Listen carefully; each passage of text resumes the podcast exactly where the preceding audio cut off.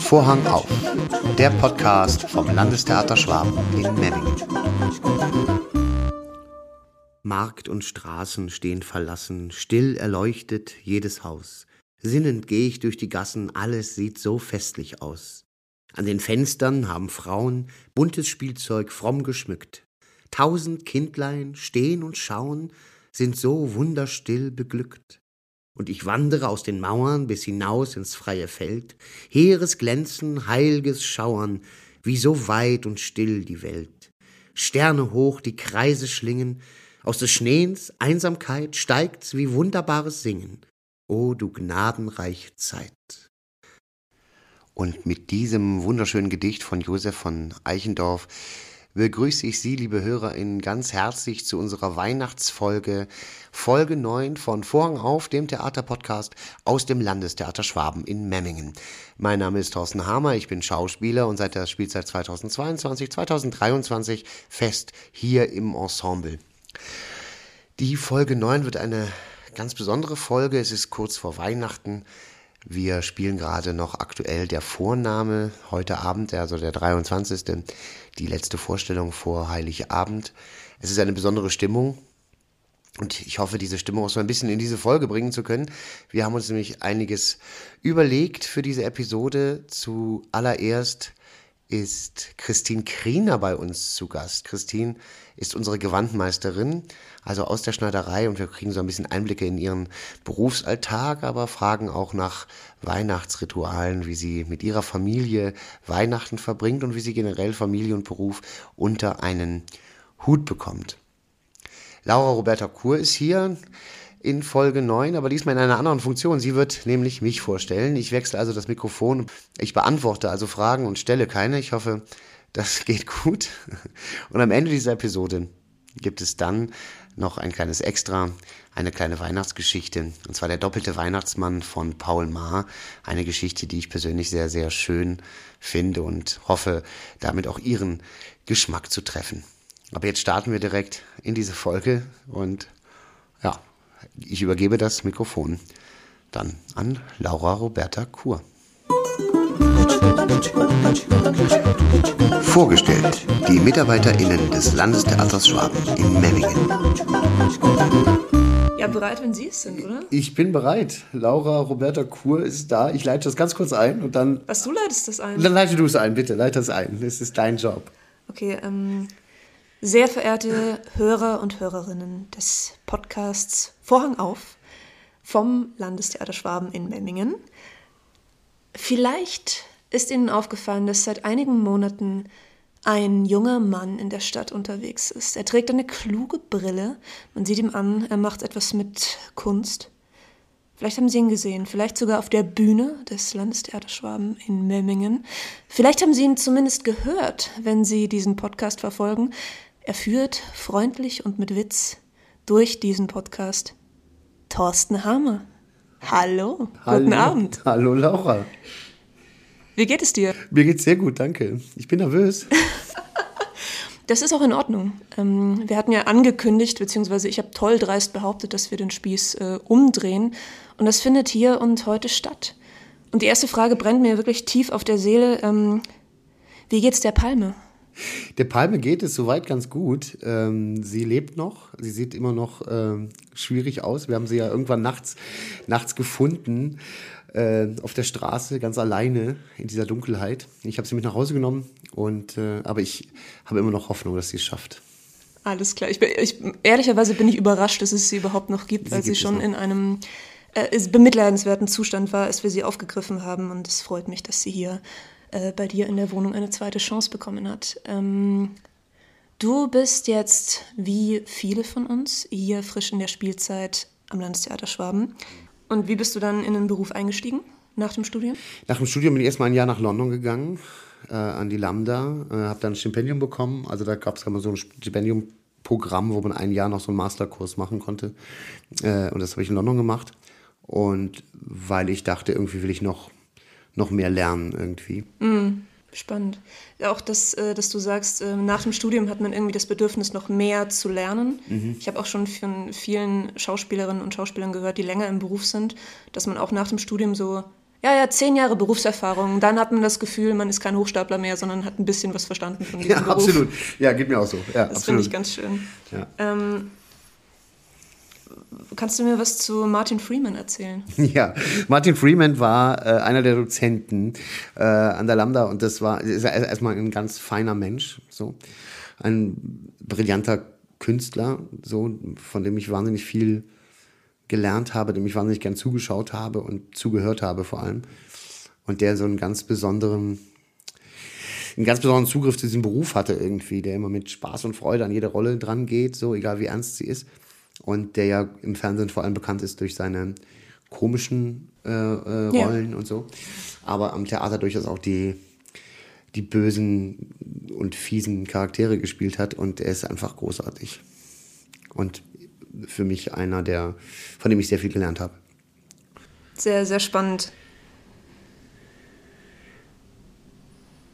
Ich sortiere mich einmal kurz in meinem Gehirn, Thorsten. Ja, natürlich. Ist auch auf der Seite nicht so einfach, gell? Nein, gar Ja. nicht. Guck mal, jetzt kommen, kommen wir beide in, in die Bredouille.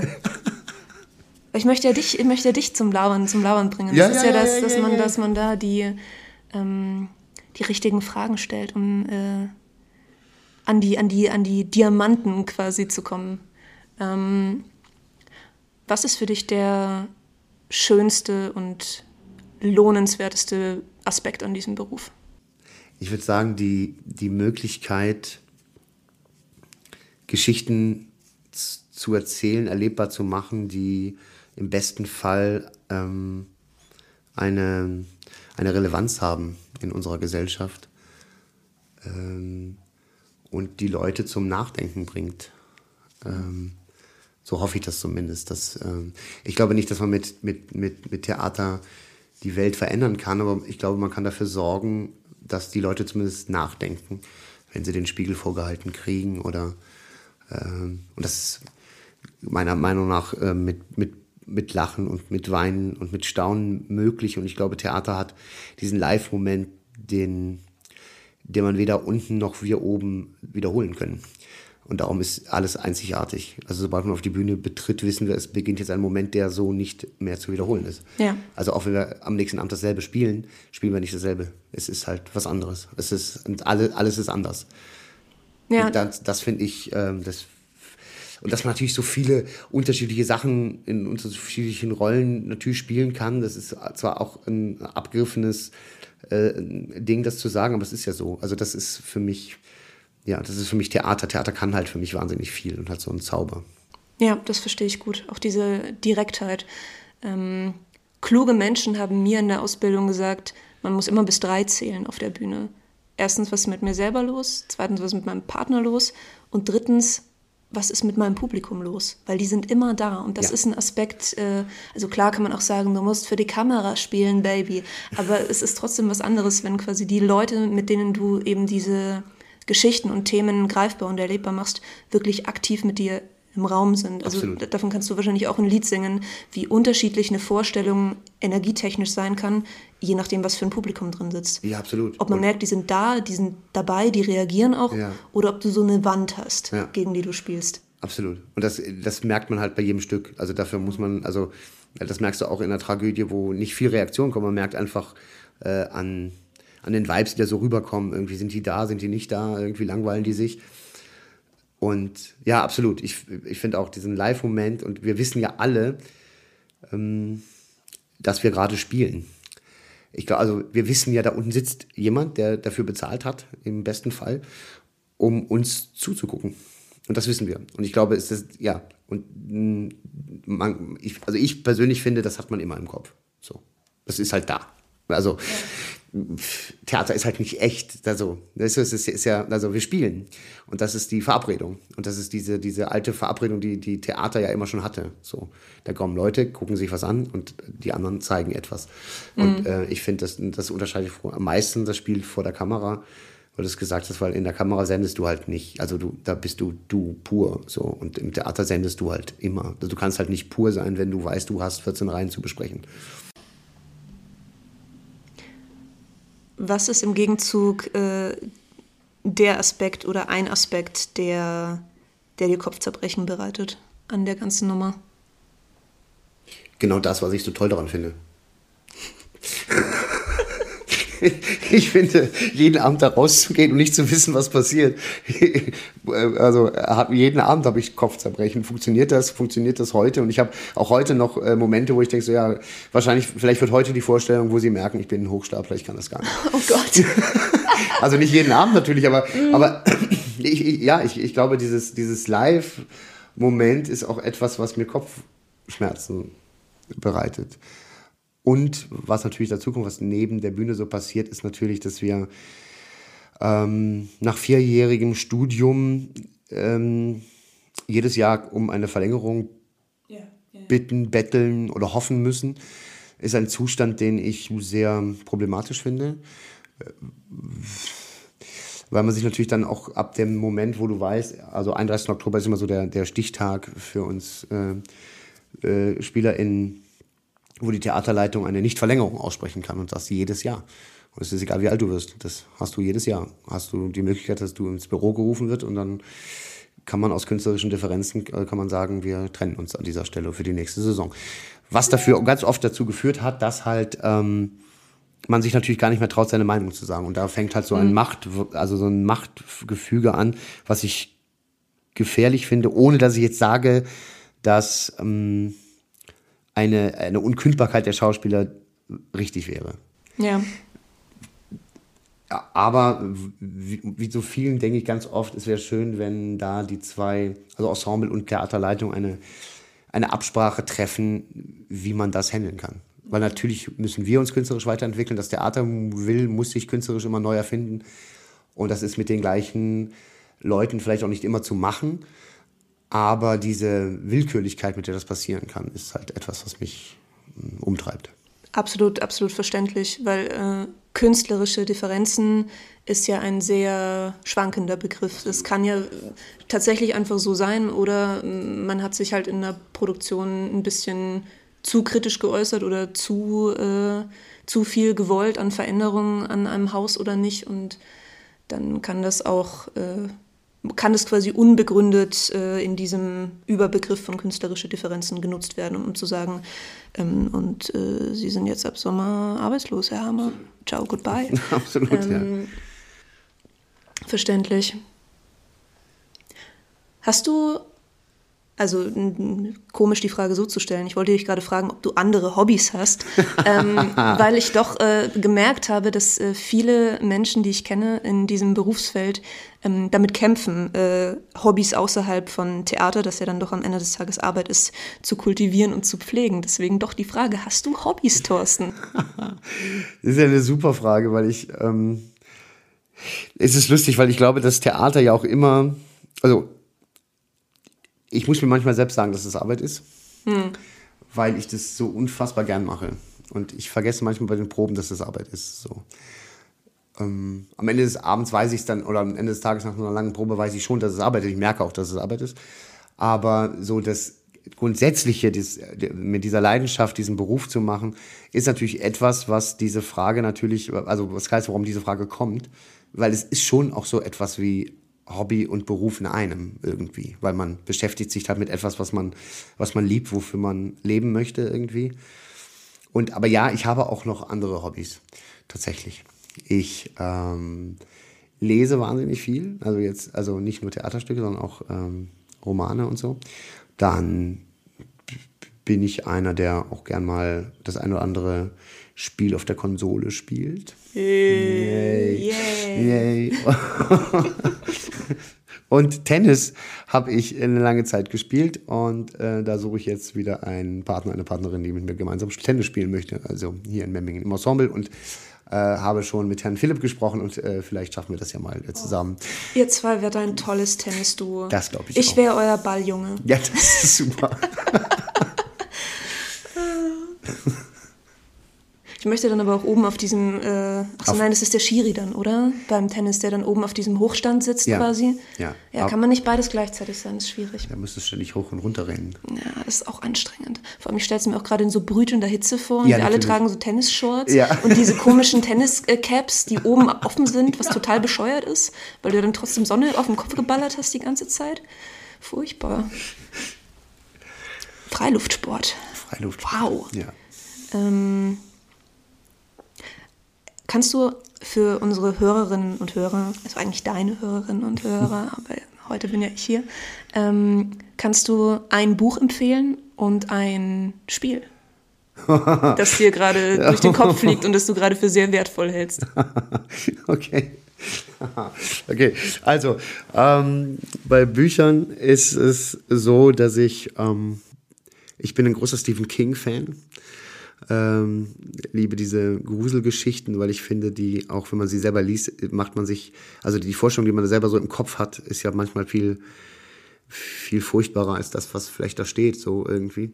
Und ähm, das mag ich schon sehr. Und da habe ich jetzt das neueste Buch Fairy Tale verschlungen, irgendwie, was wirklich ein tolles Buch ist äh, weil es schon irgendwie auch ein Märchen ist und anders wie die anderen Bücher gar nicht so auf Brutalität zielt, sondern eher auf, mh, auf eine wahnsinnig schöne Geschichte eigentlich. Also ein, ein Junge, der durch Zufall an einen Mann gerät, der äh, an einen Nachbar gerät, der, der von der Leiter gestürzt ist, sich das Bein gebrochen hat und mit ähm, seiner alten Hündin ähm, dort lebt und er muss ins Krankenhaus und er kümmert sich dann um die Hündin und findet dann heraus, dass in der Garage von diesem Mann ein Tor in eine andere Welt ist. Und da geht er rein. Und das ist wirklich eine wunderschöne Geschichte, äh, weil er versucht, diese Hündin zu retten. Also stellt sich nicht heraus, die Hündin ist äh, 14, 15 Jahre alt und äh, man weiß, sie hat eigentlich nicht mehr lang zu leben und in der anderen Welt gibt es eine Sonnenuhr äh, die kann man drehen und dann ähm, kann man sich quasi wieder verjüngen.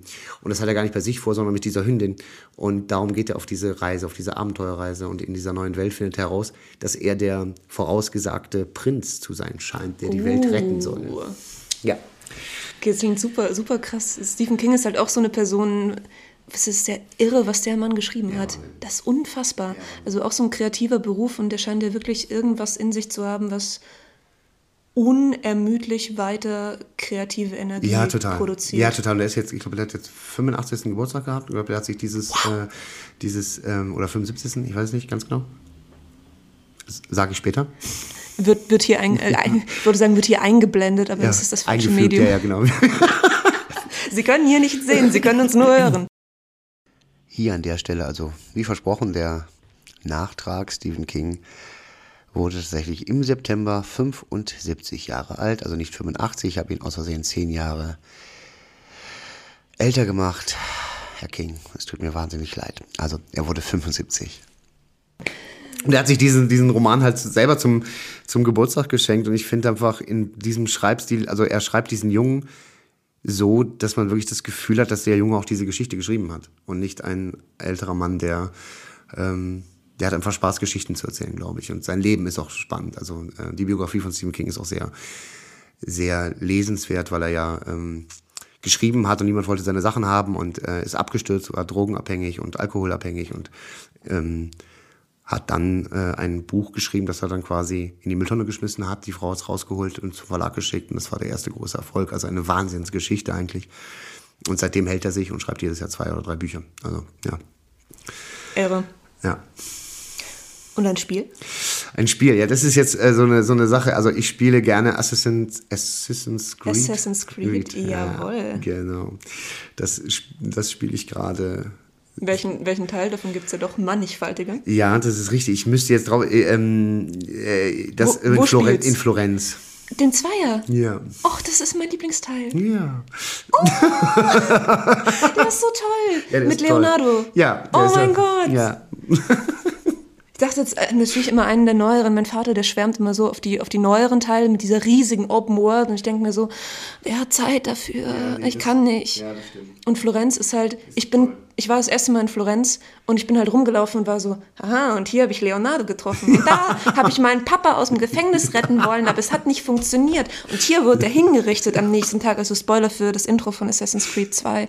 Aber dieses Spiel hat einen großen Platz in meinem Herzen eingenommen. Absolut. Deswegen absolut. freut mich das sehr. Ja, absolut, ja.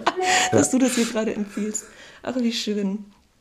Ähm, Thorsten Hamer, ja. weil ähm, das Leben sehr gerecht und sehr ungerecht zugleich ist, mhm. ähm, würde ich jetzt mal so eine schöne Runde zurückmachen auf die letzte Frage, die du immer stellst am Ende von diesen kleinen Podcast-Interviews. Ich wusste es, ich wusste es. Warte mal kurz, ich muss, ich muss die Stimme setzen. Warum machst du diesen Beruf? weil es nichts Schöneres für mich gibt, weil ich nichts anderes kann, glaube ich. Also ich kann mir nichts anderes für mich vorstellen. Also wenn ich mir vorstelle, ich dürfte nicht spielen oder nicht, zumindest nicht äh, Theater machen, ähm, da wird es mir, glaube ich, nicht gut gehen mit. Und ähm, ich eine wahnsinnige Leidenschaft habe, Geschichten zu erzählen, Menschen zu berühren, emotional und weil ich glaube, dass es für unsere Gesellschaft eine Kunstform ist, die schützenswert, lohnenswert ist und äh, wenn wir nicht aufpassen, da ein großes Stück verloren geht und da sollten wir gemeinsam als Gesellschaft aufpassen, dass das nicht passiert. Und es ist einfach das Geilste, was man machen kann. Amen. Also da, da gehe ich absolut mit und ich bin äh, sehr froh, dass äh, wir hier ein Kollegium haben, äh, das das mitträgt.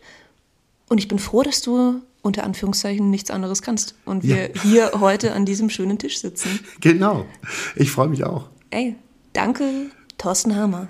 Danke, Laura Roberta Kur. Soll ich jetzt noch so eine Abmord machen, wo ich äh, nochmal irgendwie sage, so, kommen Sie uns besuchen, Name ist zu sehen in der Vorname, das läuft aktuell. Und als nächstes spielen wir zusammen im Reigen unter der Regie von äh, Intendantin Christine Hofer.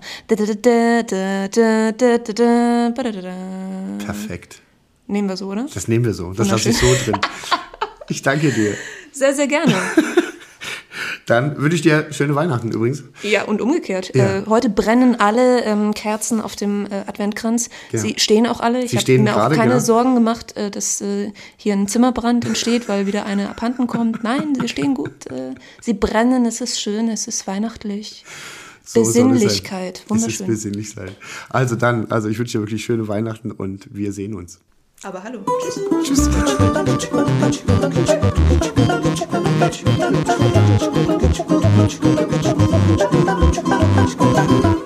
Ja, vielen Dank, liebe Laura, für deine Fragen. Ähm, wir haben das jetzt einfach mal so probiert und es hat wirklich wahnsinnig viel Spaß gemacht. Und ich glaube, das hat man jetzt auch gehört.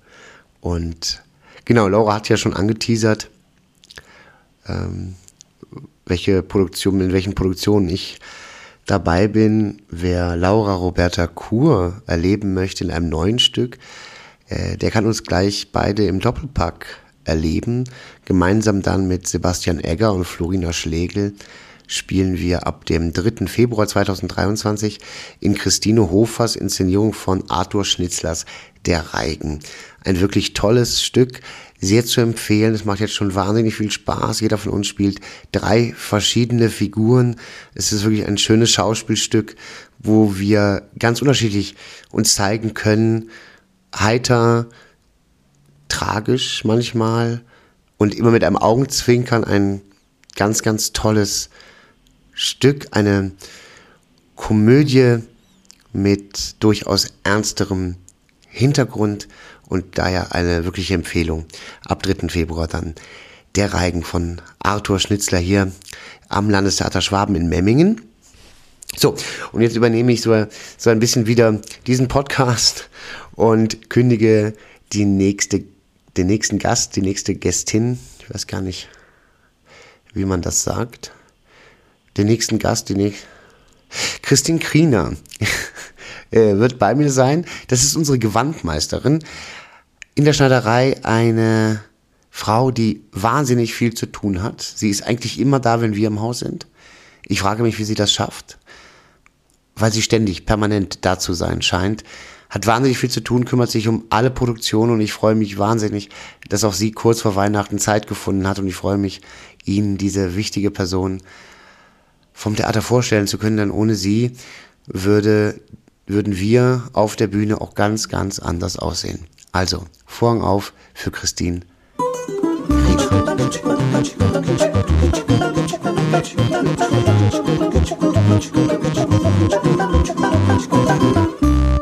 So, bei mir ist Christine Kriener, unsere Gewandmeisterin. Hallo Christine, schön, dass du da bist. Hallo. Kurz vor Weihnachten hast du dir doch mal die Zeit für uns genommen. Jetzt möchten wir dich ein bisschen unseren HörerInnen vorstellen. Du bist seit wie lange in Memmingen? Ich bin jetzt seit über acht Jahren da. Okay, und du kommst woher ursprünglich? Ich komme ursprünglich aus Radebeul bei Dresden.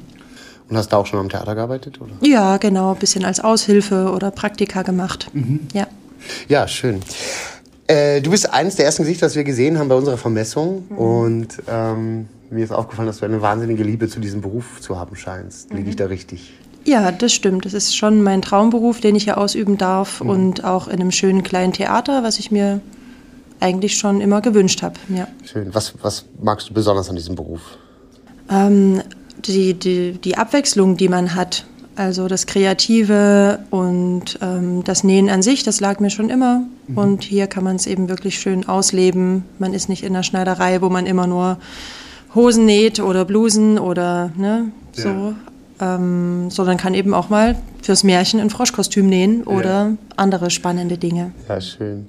Was macht dir am meisten Spaß? Welche, also, oder, äh, welche Stücke sagst du, dass, da freust du dich immer am meisten drauf? Da, wo viel los ist oder da, wo wenig los ist? Das kommt sehr drauf an, wie der Ausstatter so äh, drauf ist. Ich mag äh, gern Stücke, wo ich mit dem Ausstatter gut kann, wo man auf einer Wellenlänge ist. Und wenn das dann Stücke sind, wo man ganz viel anfertigen muss, äh, ist das schön. Aber wenn es auch Stücke sind, wo man viel ändern muss, ist es auch okay. Hauptsache, am Ende kommt das raus, dass alle zufrieden sind und es hat Spaß gemacht. Wie viel, wie viel künstlerischen Einfluss nimmst du oder hast du? Ja, das ist auch sehr unterschiedlich. Ähm, auch je nach Stück. Äh, manche haben sehr genaue Vorstellungen, äh, manche sind sehr kompromissbereit. Da kann man dann auch mal ein paar Einflüsse mit, mit reinbringen. Es kommt auch manchmal sehr darauf an, wie viel Budget ist da, wie viel Zeit. Nimmt man vielleicht was aus dem Fundus und sowas. Genau, da muss man dann auch ein bisschen äh, umdenken und dann auch kreativ sein, auch als Gewandmeister. Ja, klar. Und wir sind auf einer Landesbühne, das heißt, Budget ist eh immer knapp. Ja, Kann man ja so sagen. so kann man das durchaus sagen, ja. Das heißt, äh, du kriegst mh, die Figurinen von dem Ausstatter, von der Ausstatterin Genau. und weißt dann im Prinzip auf dem ersten Blick schon, das wird eh nichts. Äh, hoffentlich nicht immer ganz so, aber äh, manchmal äh, ist es nicht immer so leicht, äh, die Sachen zu interpretieren.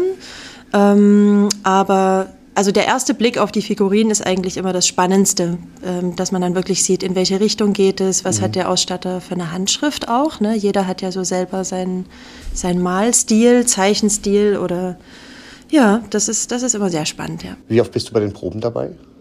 Oh, eigentlich fast gar nicht. Also ich bin eigentlich überwiegend in der Schneiderei und kümmere mich eben, dass äh, die Kostüme angefertigt werden oder geändert werden, gebe das an die Schneider weiter. Und äh, Probenbetreuung gehört gar nicht zu meinen Aufgabengebieten. Das macht dann eher Regieassistenz.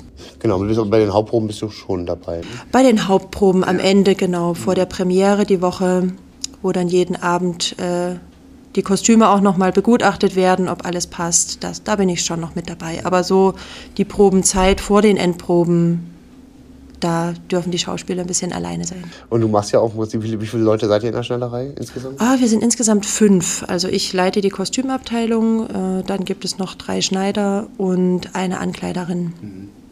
Und ähm, ihr macht ja alle Stücke, ne? Also du, verantwortest quasi sämtliche Produktionen hier in diesem Richtig. Haus. Inklusive junges Theater? Ja. Mhm.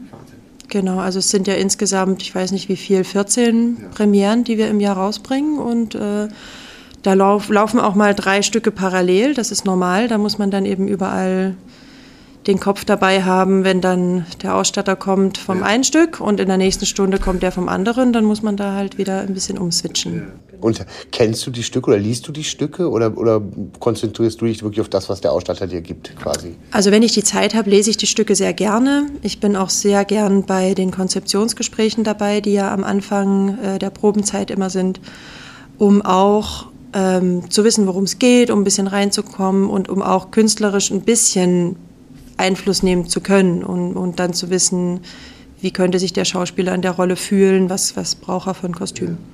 Und jetzt bist du ja auch äh, Mutter, hast also eine Familie hier in Memmingen. Ja. Wie kriegst du das unter einen Hut?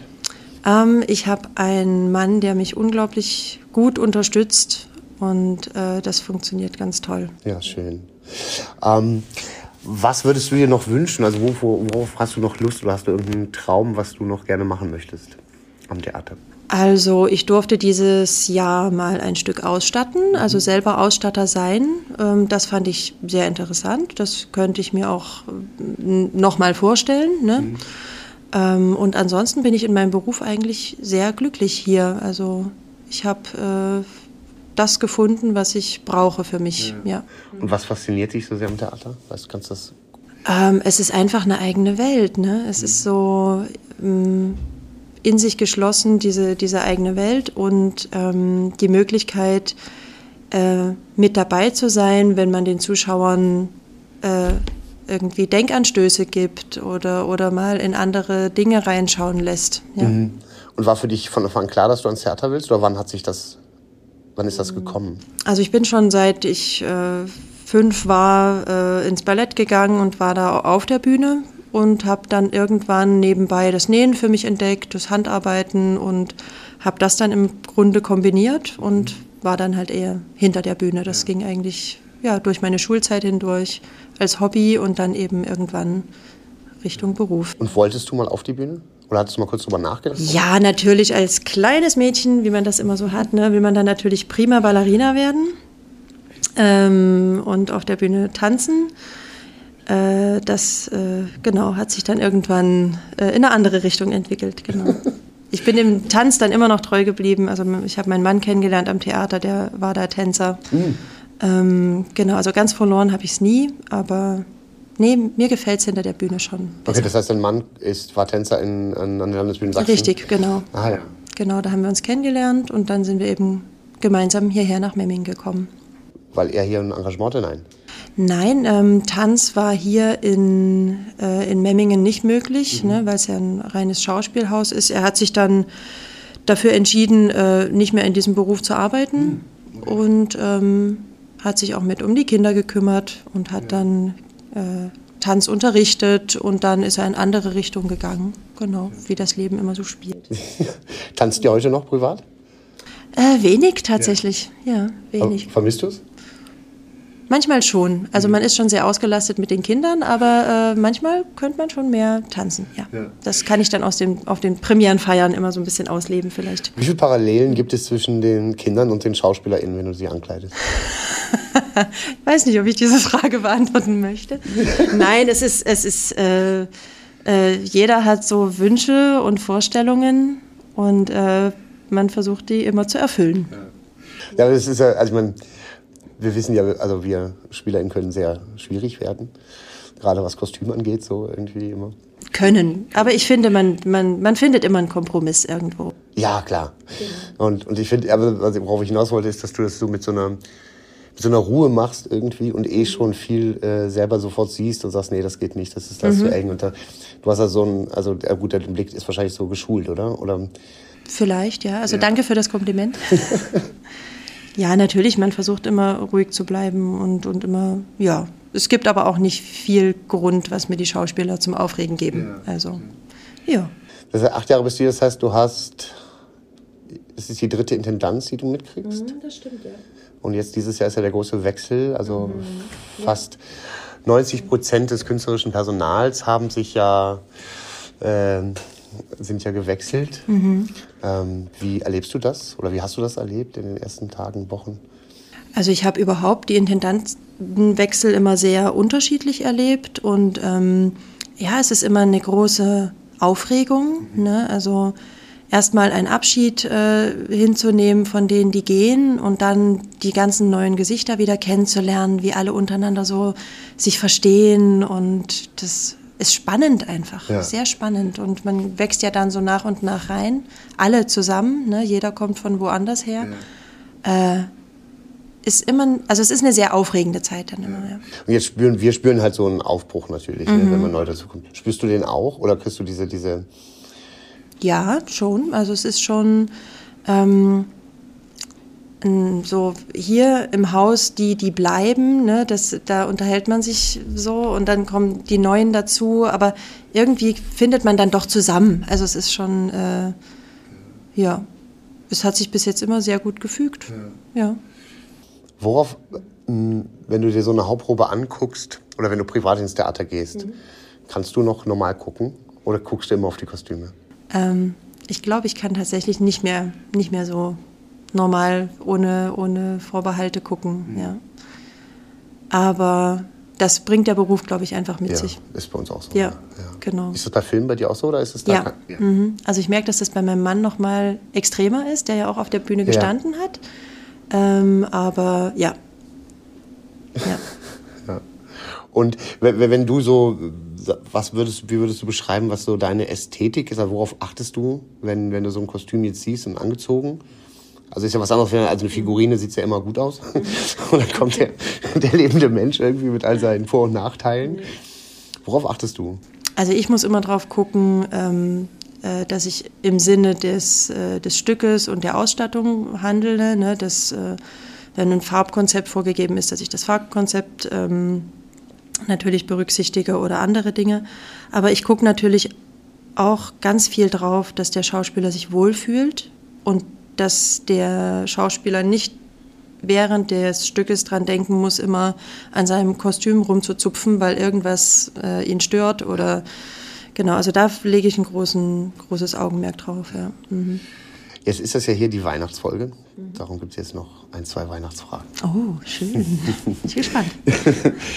Äh, habt ihr in der Familie eine, eine Weihnachtstradition oder ist das jedes Jahr anders bei euch?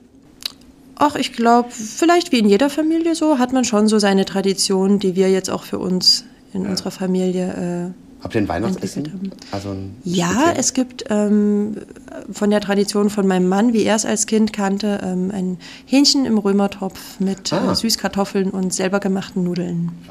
Das kam noch dazu. Die Nudeln, die machen wir so mit den Kindern selber. Das macht immer total Spaß.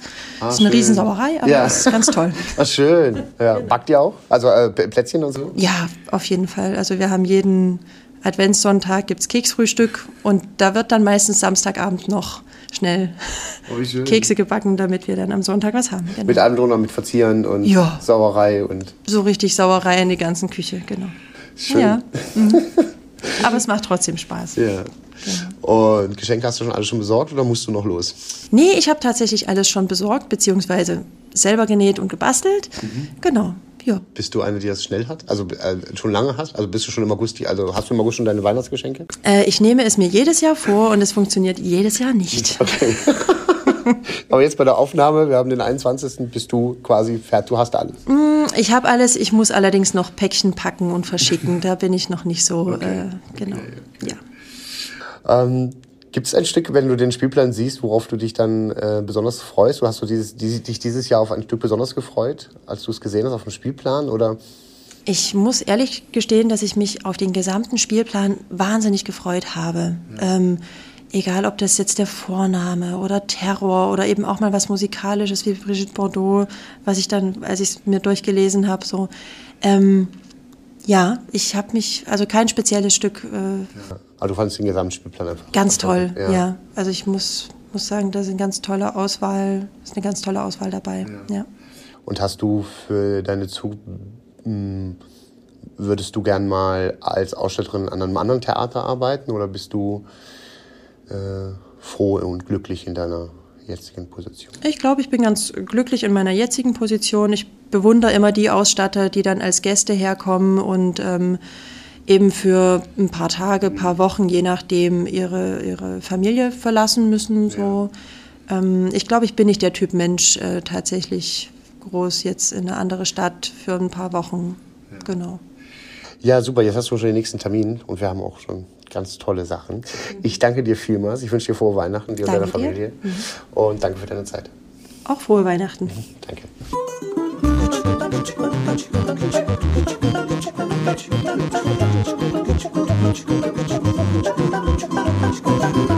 Ja, danke Christine für deine Zeit.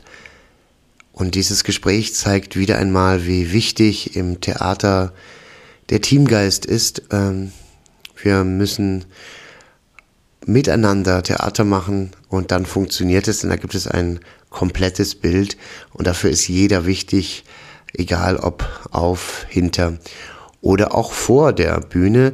Also auch Sie, liebe HörerInnen, liebe ZuschauerInnen, sind für dieses Theater natürlich unerlässlich.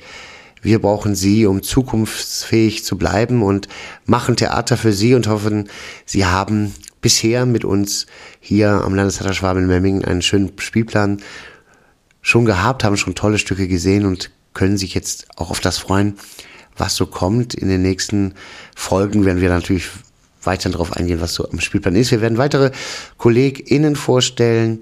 In der nächsten Folge zu Gast sein wird Miriam Smekal, unter anderem die Kollegin, die dann ab Ende Januar in Ende in Lachen zu sehen sein wird. Jetzt Ende des Jahres, am 29. und 30. Dezember, erlauben Sie mir kurz diesen Hinweis, gibt es noch zwei Vorstellungen unserer Musical-Komödie Brigitte Bordeaux, ein tolles Stück mit mitreißender Musik, tollen Songs, eine absolute Empfehlung an dieser Stelle. Und jetzt, wie versprochen, ein kleines Extra zum Abschluss von Folge 9, eine kleine Weihnachtsgeschichte. Der doppelte Weihnachtsmann von Paul Maar. Ich muss ungefähr sechs Jahre alt gewesen sein, als ich anfing, nicht mehr so recht an den Weihnachtsmann zu glauben. Gibt es den Weihnachtsmann eigentlich wirklich? fragte ich Mama, als wir am Nachmittag gemütlich zusammensaßen und Weihnachtsschmuck bastelten. Du hast ihn doch oft gesehen, sagte Mama. Erinnerst du dich nicht an letztes Weihnachten, wie er hereinkam hier ins Zimmer mit seinem langen Mantel und seinem weißen Bart? Wir haben doch zusammen Weihnachtslieder gesungen. Ja, ja, sagte ich. Aber wie viele Weihnachtsmänner gibt es eigentlich? Wie viele? Natürlich nur einen, den Weihnachtsmann, sagte sie. Und der kommt auch zum Klaus? fragte ich weiter. Klaus war mein Freund. Er wohnte ein paar Häuser weiter. Ja, natürlich, sagte Mama. Und zu Elke nach Paderborn auch? Elke war vor zwei Monaten mit ihren Eltern nach Paderborn ge gezogen. Ja, zu Elke auch, sagte Mama. Und zu den Kindern in München und in Hamburg? fragte ich. Zu denen kommt er auch.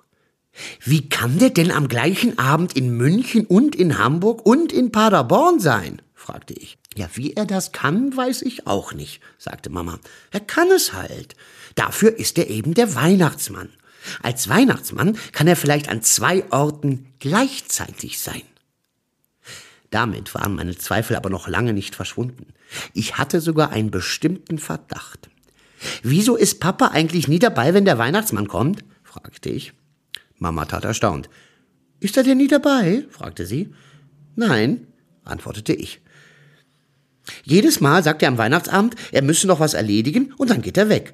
Und gleich darauf kommt dann der Weihnachtsmann. Und wenn der Weihnachtsmann mit dir und mir Lieder gesungen hat und wieder weggegangen ist, dann kommt Papa zurück und fragt uns, wie es denn gewesen sei mit dem Weihnachtsmann. So ein Zufall, sagte Mama. Ich werde Papa sagen, dass er diesmal da bleiben soll, wenn der Weihnachtsmann kommt. Als Papa am Abend nach Hause gekommen war, hörte ich die beiden in der Küche halblaut miteinander reden. Ich ging leise zur offenen Küchentür, um zuzuhören. Du kannst es jedenfalls nicht mehr machen, sagte Mama gerade zu Papa. Er hat etwas gemerkt. Ja, aber wer denn dann? fragte Papa. Vielleicht Robert, sagte Mama. Wir haben Robert doch sowieso zu Weihnachten eingeladen. Da kann er ja. In diesem Augenblick sah sie mich in der Tür stehen, brach mitten im Satz ab und sagte zu mir, du musst jetzt mal in dein Zimmer gehen. Wir wollen gerade etwas Wichtiges besprechen. Etwas, das nur die Erwachsenen angeht. Damit schob sie mich in mein Zimmer und ich konnte nicht erfahren, was die beiden wohl besprechen wollten. Drei Tage später war Weihnachtsabend. Wir saßen im Esszimmer und warteten auf den Weihnachtsmann. Und auf Onkel Robert. Onkel Robert war der Bruder von Papa. Er wollte dieses Weihnachten mit uns feiern. Wo Robert nur bleibt, sagte Papa und schaute auf die Uhr. Er wollte doch schon längst hier sein. Es schneit. Vielleicht kommt er mit dem Auto nicht durch, sagte Mama. Hoffentlich hast du nicht recht, meinte Papa und schaute wieder auf die Uhr. Wir warteten eine Viertelstunde, eine halbe Stunde und ich fragte alle fünf Minuten, wann dann der Weihnachtsmann käme. Aber er kam nicht. Und Onkel Robert auch nicht. Papa wurde immer ungeduldiger. Plötzlich sprang er auf, ging aus dem Zimmer und rief uns im Hinausgehen zu, ich muss noch eine Kleinigkeit erledigen, es dauert nicht lange, ich bin gleich wieder da. Ich fand es sehr schade, dass Papa gerade jetzt weg musste. Ich hatte Sorge, der Weihnachtsmann könnte vielleicht wieder gerade dann kommen, wenn Papa weg wäre. Und wirklich, Papa war kaum fünf Minuten aus dem Zimmer, da klopfte es an die Tür und der Weihnachtsmann kam herein. Es war wie jedes Jahr. Erst fragte er mich, ob ich auch immer schön brav gewesen wäre, dann sangen wir zusammen Stille Nacht und dann gingen alle hinüber ins Weihnachtszimmer. Nach einer Weile sagte Mama, so lieber Weihnachtsmann, jetzt hast du dir einen ordentlichen Schluck verdient. Jetzt darfst du in die Küche gehen und was trinken und der Weihnachtsmann ging in die Küche. Kaum war der Weihnachtsmann hinter der Küchentür verschwunden, da hörten Mama und ich vom Flur her laute Schritte und Gepolter. Um Gottes Willen, rief Mama irgendwie erschrocken. Nein, Robert. Da ging die Türe auf. Aber es war nicht Robert, der hereinkam, sondern der Weihnachtsmann. Weiß der Himmel, wie er es geschafft hatte, von der Küche aus in den Flur zu kommen. Vielleicht war er aus dem Küchenfenster gestiegen und zum Flurfenster wieder herein. Er kam direkt auf mich zu. Ich war so damit beschäftigt, meine Geschenke auszupacken, dass ich ihn gar nicht weiter beachtete. Schließlich hatten wir uns ja eben lange unterhalten und zusammen ein Lied gesungen. Na, willst du denn gar nicht aufstehen? fragte der Weihnachtsmann mit tiefer Stimme und baute sich vor mir auf. Erstaunt stellte ich mich vor ihn hin und nun, bist du denn auch immer brav gewesen? fragte er und schaute mich streng an. Das habe ich dir doch gerade schon gesagt. Wann gerade? fragte der Weihnachtsmann. Na eben, sagte ich, bevor wir zusammen gesungen haben. Wann sollen wir gesungen haben? fragte der Weihnachtsmann ganz ratlos. Ich wusste nicht, ob er wirklich so vergesslich war oder ob er vielleicht einen Spaß machen wollte. Ich sagte mal überhaupt nichts. Was haben wir denn angeblich gesungen? fragte der Weihnachtsmann. Na, stille Nacht. Ha, so weit war ich gerade gekommen, da schaute ich zufällig zur Küchentür hinüber.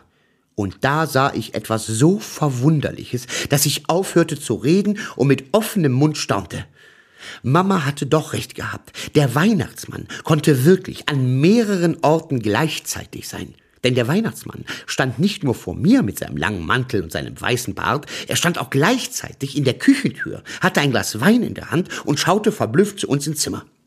Als der Weihnachtsmann sich sah, oder muss man sagen, als die Weihnachtsmänner einander sahen, machten beide kehrt, gingen hastig aus dem Zimmer und klappten die Tür hinter sich zu.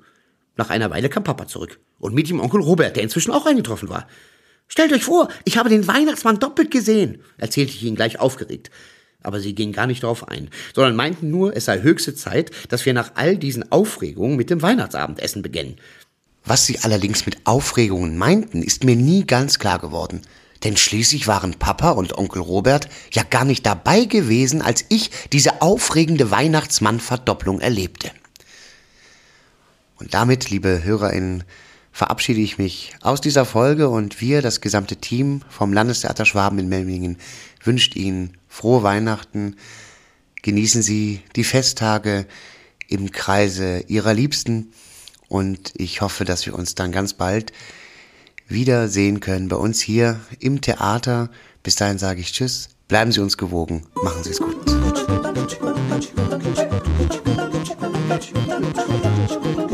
Musik